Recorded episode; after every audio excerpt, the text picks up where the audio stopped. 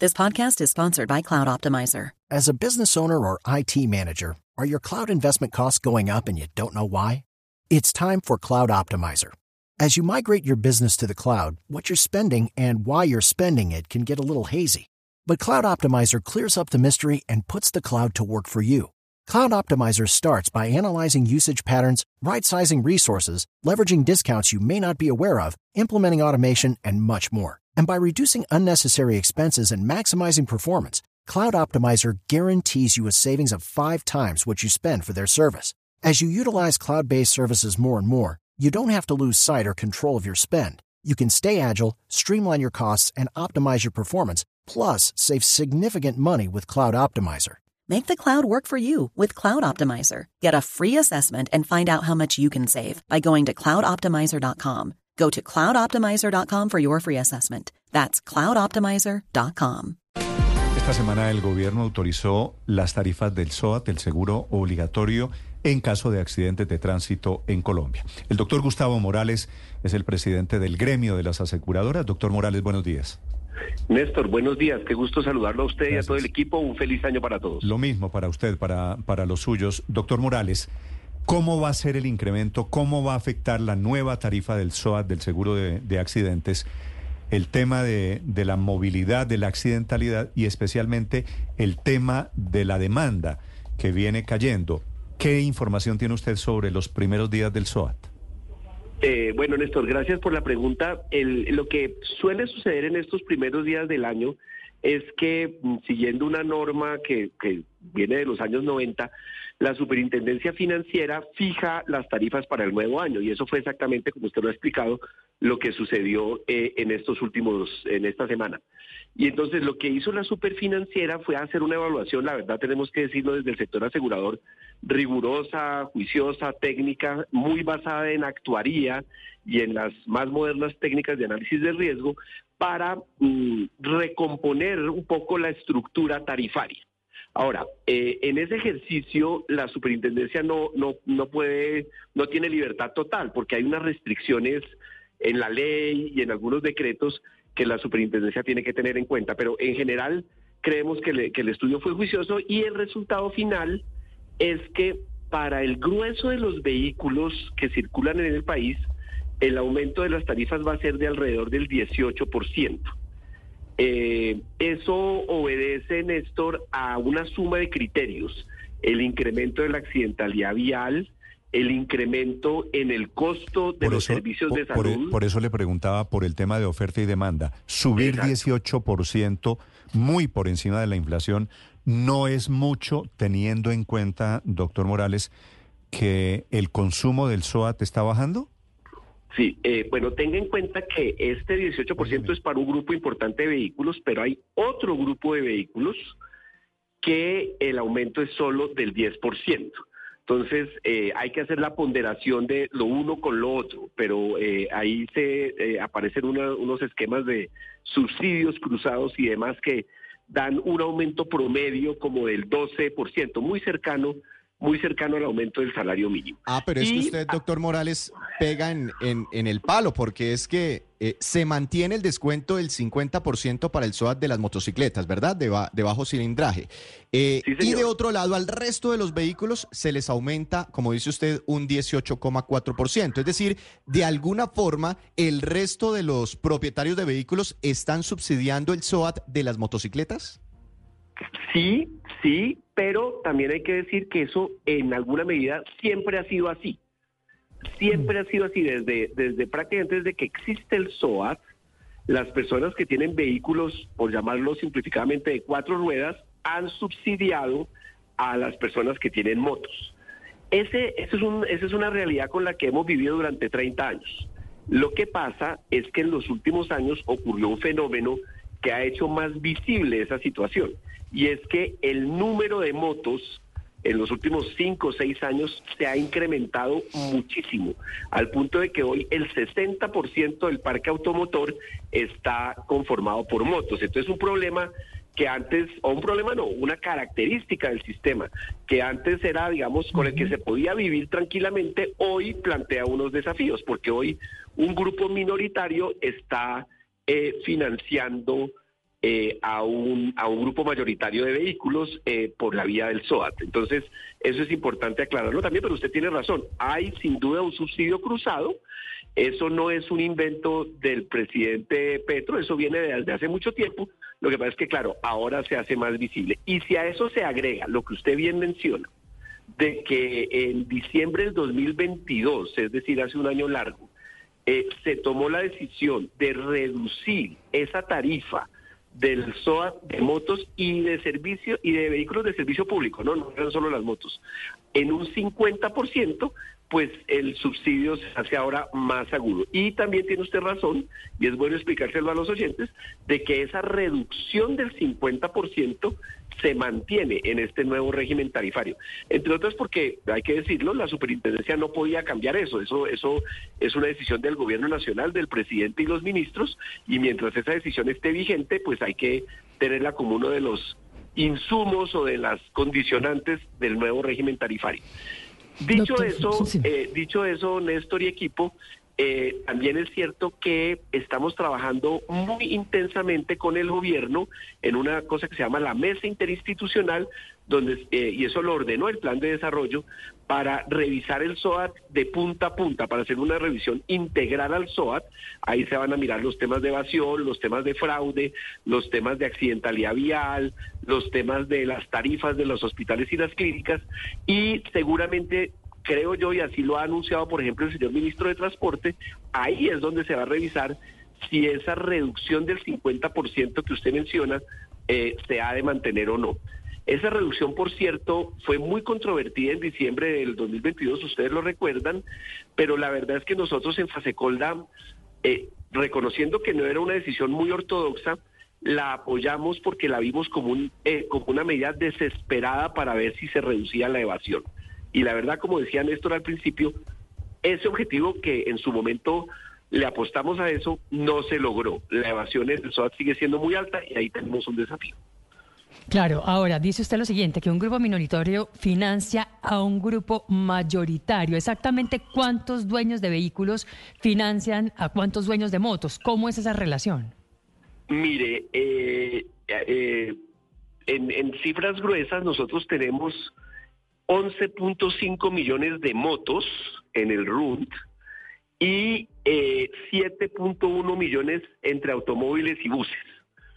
Eh, ahí tiene usted la relación. Ahora, eso da más o menos 60-40, eh, pues, redondeando, pero hay una, un factor, Paula, que hay que tener en cuenta y es el 80% de los accidentes viales tienen involucrado una moto. Entonces, eh, la, el debate es muy interesante y técnicamente muy complejo porque uno diría, hombre, los vehículos que más accidentes causan, de, causan deberían pagar más. Y en ese y entonces ahí es donde se plantea la tesis. Nosotros en la secundaria la hemos planteado de que las motos deberían pagar una prima del SOAT mm, proporcional a la accidentalidad que generan. Y esa es una teoría rigurosa, ortodoxa, digamos, que obedece a las mejores técnicas de seguridad. Pero, doctor Morales, no, no solo eso, eh, eh, donde más se va del SOAT es en el segmento de las motocicletas, si mal no tengo entendido, y esa medida de reducir el, el 50% el, la tarifa del SOAT a las motocicletas no funcionó, la evasión no se movió, no cayó. Entonces, eh, pues digamos, aquí están pagando, digamos, no sé si justos por pecadores, eh, vía tarifas, porque las personas que tienen vehículos pues tienen un mayor incremento en su SOAT y para las motocicletas Ahora, sigue lo mismo. Víctor, perdóneme, le agrego, en el mundo de los seguros, esa figura que usted utiliza buena, no es novedosa que los justos paguen por los pecadores. Esto es lo que suele pasar en todos los sectores, ¿no? Sí, hay, en, todos los sectores, sobre todo en todos los sectores donde hay eh, el seguro es obligatorio, esa ortodoxia, el que genera más, riesgo pague más, se diluye un poquito porque entran otros factores, ¿no? Entonces, eh, eh, todos los gobiernos, no solo este, sino todos, siempre han dicho, bueno, pero es que los dueños de las motos son personas de menores ingresos, en cambio los dueños de vehículos de cuatro ruedas, pues suelen tener mayores ingresos, entonces establezcamos un sistema de servicios de, subsidios cruzados como el que vemos, por ejemplo, en servicios públicos y en algunos otros ramos de seguros. Es un debate muy interesante, eh, no hay como una especie de de decálogo o manual para seguir. En cada momento los gobiernos van, van midiendo la temperatura, van midiendo el tema económico, el tema de la accidentalidad vial. Pero en resumen, eh, la situación es la siguiente. Es, eh, eh, se mantiene en este nuevo régimen tarifario un, un sistema de subsidios cruzados que viene desde hace muchas décadas, agudizado si se quiere o acentuado por ese descuento del 50%, pero ese descuento del 50%, como muchos otros aspectos del seguro, está en revisión sistemática por parte del gobierno y estoy seguro que, Néstor, que antes de que se acabe este primer semestre va a haber unos anuncios sobre una especie de nuevo SOAT eh, modernizado que yo creo que le va a venir bien a, todos y especialmente a los conductores de ¿Nuevo SOAT para quién, doctor Morales? Pues en general para el país. Eh, nuevo régimen pero, de tarifas. Pero corrigiendo estas asimetrías. Sí, seguramente se van a corregir. Y no solo estas asimetrías. La asimetría principal, si le entiendo bien, es que quienes tienen, quienes tenemos vehículo, carro, le estamos pagando el SOAT subsidiado a los señores de las motos, que son los que más accidentes causan. Claro, y los señores de las motos le van a contestar, sí, pero es que nosotros somos personas de menores ingresos, ahí hay un componente de justicia social. Y eso hace muy enredada la discusión. Yo no, yo no estoy tomando partido en esa discusión, sino que estoy tratando de explicarle a los oyentes dónde están como los dos extremos del debate. Pero mire, Néstor, hay otros temas que se van a, a revisar sí, déjeme, en esta... déjeme decirle, lo que pasa es que el hecho de que tengan menos ingresos no quiere decir que tengan que tener menos responsabilidades. Ah, sin duda. Es que, es que el duda. cuento de yo soy más pobre que usted tiene unos límites, ¿no es verdad? Claro. Mire, es verdad y, y usted toca un punto importantísimo. Eh, hay que, y ustedes sí que nos han ayudado con esto eh, en Blue Radio, hay que hacer una, una, un trabajo de pedagogía permanente sobre el comportamiento de todos los vehículos, pero especialmente de las motos en las vías. Eh, y bueno, la buena noticia es que mm, por ejemplo, a finales del año pasado, nuestros colegas y amigos de la ANDI, a través de su cámara de, de, de motocicletas, lanzaron una campaña bellísima de seguridad vial en motos que, que, tiene el apoyo de Fasecolda plenamente y ahí se están haciendo avances. Eh, y hay otros temas, Néstor, que, que van a ser parte de esa revisión. Por ejemplo, ya lo mencionaba alguien de la mesa hace un segundo, el tema de la evasión. ¿Por qué la gente que sabe que tiene que tener SOAT no tiene? Entonces, ahí hay un tema y es el siguiente.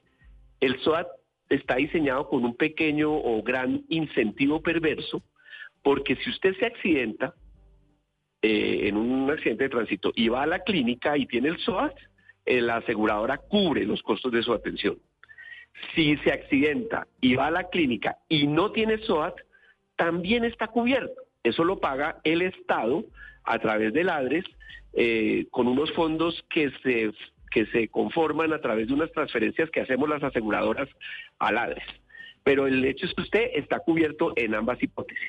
Entonces claro. los expertos dicen, hombre, hay, hay, como una especie de mensaje social allí que no es bueno y es da lo mismo tener SOAT que no tenerlo porque igual yo estoy cubierto.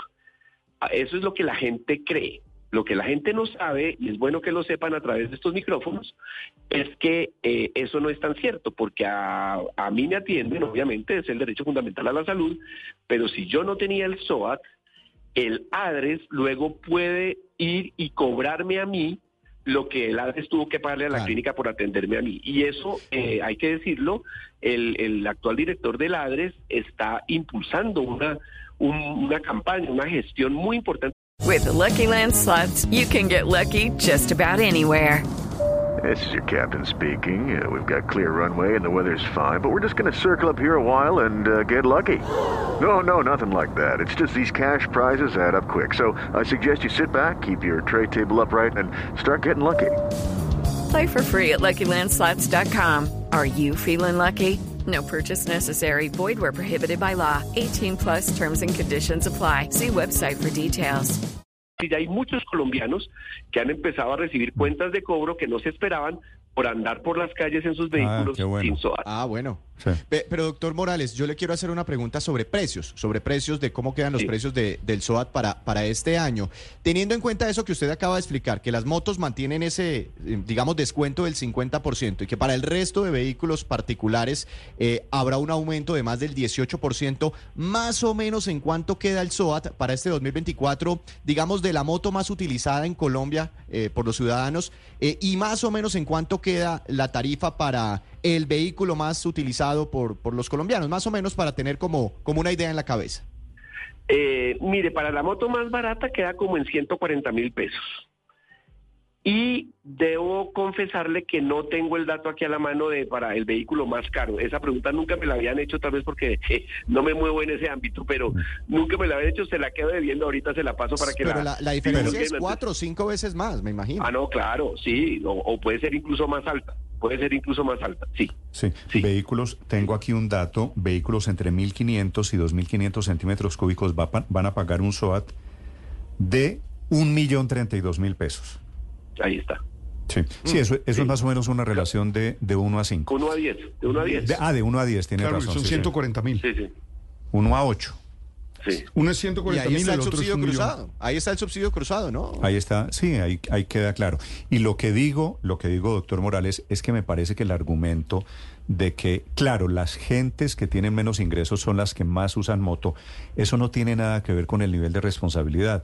Al contrario, debería suponer una mayor responsabilidad para cuidarse más, para proteger a los suyos. Cuando se accidenta un motociclista, lo que hace es también arriesgar la vida, la estabilidad de su familia, me parece a mí. Doctor Morales, le agradezco estos minutos. It's time for today's Lucky Land horoscope with Victoria Cash. Life's gotten mundane, so shake up the daily routine and be adventurous with a trip to Lucky Land. You know what they say your chance to win starts with a spin. So go to luckylandslots.com to play over 100 social casino style games for free for your chance to redeem some serious prizes. Get lucky today at luckylandslots.com. Available to players in the U.S., excluding Washington and Michigan. No purchase necessary. VGW Group, void where prohibited by law. 18 plus terms and conditions apply.